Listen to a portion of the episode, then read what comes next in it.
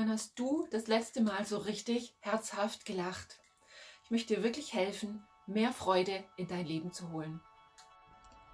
Spirit Life Episodes sind kurze prophetische Impulse, die dir helfen, ein übernatürliches Leben mit Gott zu entdecken. Gemeinsam können wir ihm im Alltag begegnen. Freude im Leben, wie geht das? Ähm, ich glaube, dass es keine bessere Zeit gibt wie diese, um anzufangen, sich mit diesem Thema zu beschäftigen. Und ich habe in einem meiner vergangenen Videos gesagt, dass das Problem, warum wir manchmal nicht sehen, was wir glauben, darin liegt, dass wir zwar die richtige Erkenntnis und Offenbarung haben, also in diesem Fall zu sagen, ja, Gottes Freude und da gibt es natürlich diese Bibelstellen, die sagen, dass das Leben mit Gott ein Leben in Frieden und Freude und Gerechtigkeit ist. Also es gibt diese Verse, diese Erkenntnisse, die wir kennen, die wir haben. Aber was uns einfach fehlt, ist auch die Autorität über diesen Bereich, um dann so de facto im Alltag auch das Ergebnis zu sehen. Zum Beispiel wirklich übernatürliche Freude, auch wenn alle Umstände das Gegenteil sprechen. Wenn alle Umstände dazu angelegt sind, mir meine Freude zu rauben, trotzdem Freude zu erleben. Und die Frage ist doch, wie komme ich dahin? Wie kann ich das erleben, dass Freude in meinem Leben zunimmt? Und wir alle brauchen dringend mehr Freude in unserem Alltag. Richtig. Und diese Zeit ist ein Freudenräuber. Und der Feind, der Teufel, versucht dir auch, wenn möglich, noch das letzte Restchen deiner Freude zu rauben. Und es ist einfach Zeit, dass wir dieses Land für uns einnehmen, damit Freude eine größere und eine tiefere Realität wird in unserem Alltag. Okay? Und da gibt es wirklich Good News und ich möchte euch einige Verse vorlesen, ähm, aus äh, dem Buch Nehemia.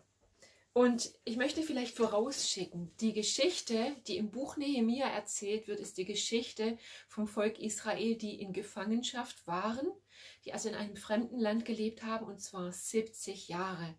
Das ist eine echt, echt lange Zeit. Und ihr könnt euch vorstellen, dass einfach im Land Israel viele Dinge zerstört wurden, weil dieses Land war ja von Feinden besetzt. Also alles, was für, für die Israeliten irgendwie wichtig war, wurde kaputt gemacht.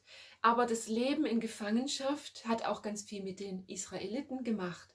Emotional, körperlich, aber auch geistlich. Ja, viele von ihnen sind in der Gefangenschaft geboren worden, worden und ähm, haben also nur aus den Erzählungen der anderen von ihrem eigenen Land gehört. All diese Dinge, man kann sich da reindenken und und ich finde, es gibt viele Parallelen zu der Zeit, in der wir heute leben. Und so war dieses Volk dann glücklicherweise zurückgekehrt in ihr eigenes Land ähm, nach dieser langen und auch schwierigen Zeit. Und sie haben mit dem Wiederaufbau begonnen. Aber die Umstände waren alles andere als rosig. Und es waren immer noch Feinde im Land, Feinde im Land Israel, die ihnen das Leben schwer gemacht hat. Und so kommt Nehemia ins Spiel, der einfach diese Not gesehen hat, der gesagt hat, Mensch, die ganze Stadtmauer von Jerusalem, das ist so das, das Herzstück von Israel, vom Volk Israel auch, ist ähm, zerstört. Und so hat er das aufs Herz bekommen, diesen Auftrag von Gott bekommen, zu gehen und den Aufbau, den Wiederaufbau ähm, der Stadtmauer Jerusalems zu organisieren. Und äh, dann lesen wir, wie, wie sie das getan haben und wie das echt, ähm, ich weiß gar nicht, ich glaube, zwölf Jahre hat es gedauert. Harte Arbeit. Äh, am Tag haben sie gearbeitet und die Hälfte hat immer gearbeitet und die andere Hälfte hat Wache gehalten wegen den Feinden. Tag und Nacht, so haben sie gelebt. Und ihr könnt euch vorstellen, was das mit so einem Volk gemacht hat. Und dann aber war die Stadtmauer fertig. Und sie haben dann das Volk Israel zusammengerufen. Und die Priester und auch Nehemia, sie haben dann einfach das Gesetz Gottes vorgelesen, dem Volk, stundenlang ihn einfach wirklich aus den Schriften äh, vorgelesen, die Gesetze, die Gott ihnen gegeben hat, was er einfach gesagt hat, wie sie leben sollten. Und dann heißt es hier, ähm, dass der Statthalter Nehemia sagte, heute ist ein heiliger Tag für den Herrn euren Gott. Weint also nicht und trauert nicht, denn alle Menschen hatten geweint, als sie die Worte des Gesetzes hörten. Also dieses Volk war einfach nur traurig. Ich glaube, sie haben einfach in der Tiefe erkannt, was sie verloren hatten, auch in dieser Zeit. Und sie waren einfach nicht happy, sondern sie waren traurig. Und dann sagt Nehemiah, geht und feiert ein Fest mit köstlichem Essen und süßen Getränken. Teilt eure Speisen mit denen, die nichts vorbereitet haben, denn dies ist ein heiliger Tag für unseren Herrn. Seid nicht traurig, denn die Freude am Herrn ist eure Zuflucht.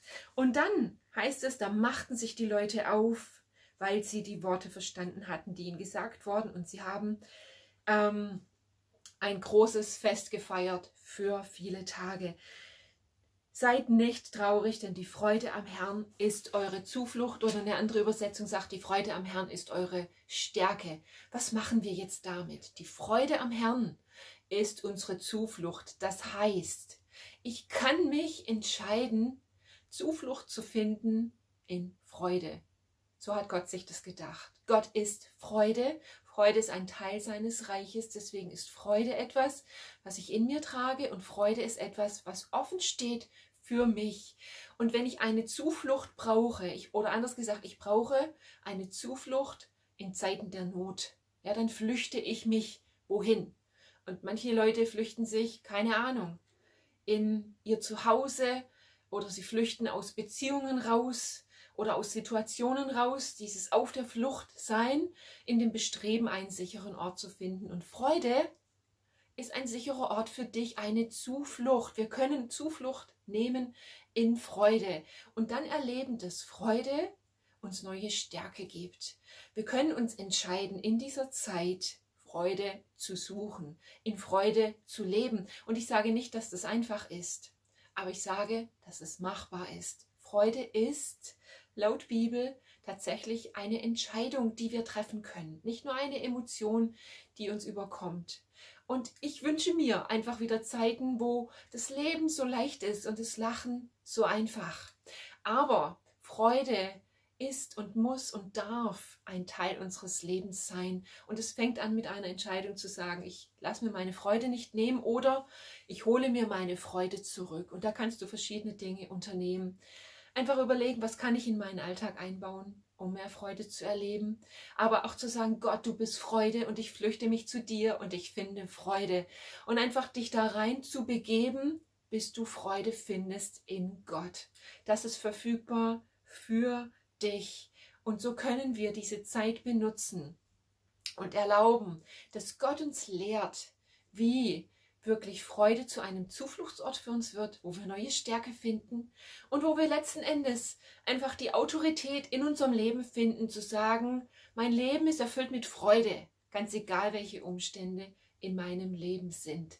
Darum geht es. Also lasst uns wirklich diese Zeit nutzen, von der Offenbarung und Erkenntnis, dass Gott uns Freude gibt, wirklich hinzukommen an diesen Ort, wo wir Freude finden und erleben und wo wir Autorität haben über diesen Bereich. Ich wünsche euch einfach mega Segen und möchte euch echt ermutigen, dass ihr anfangt, für eure Freude aufzustehen, dass ihr bereit seid, für eure Freude zu kämpfen, dass ihr nicht länger bereit seid, euch Freude rauben zu lassen. Bis denn.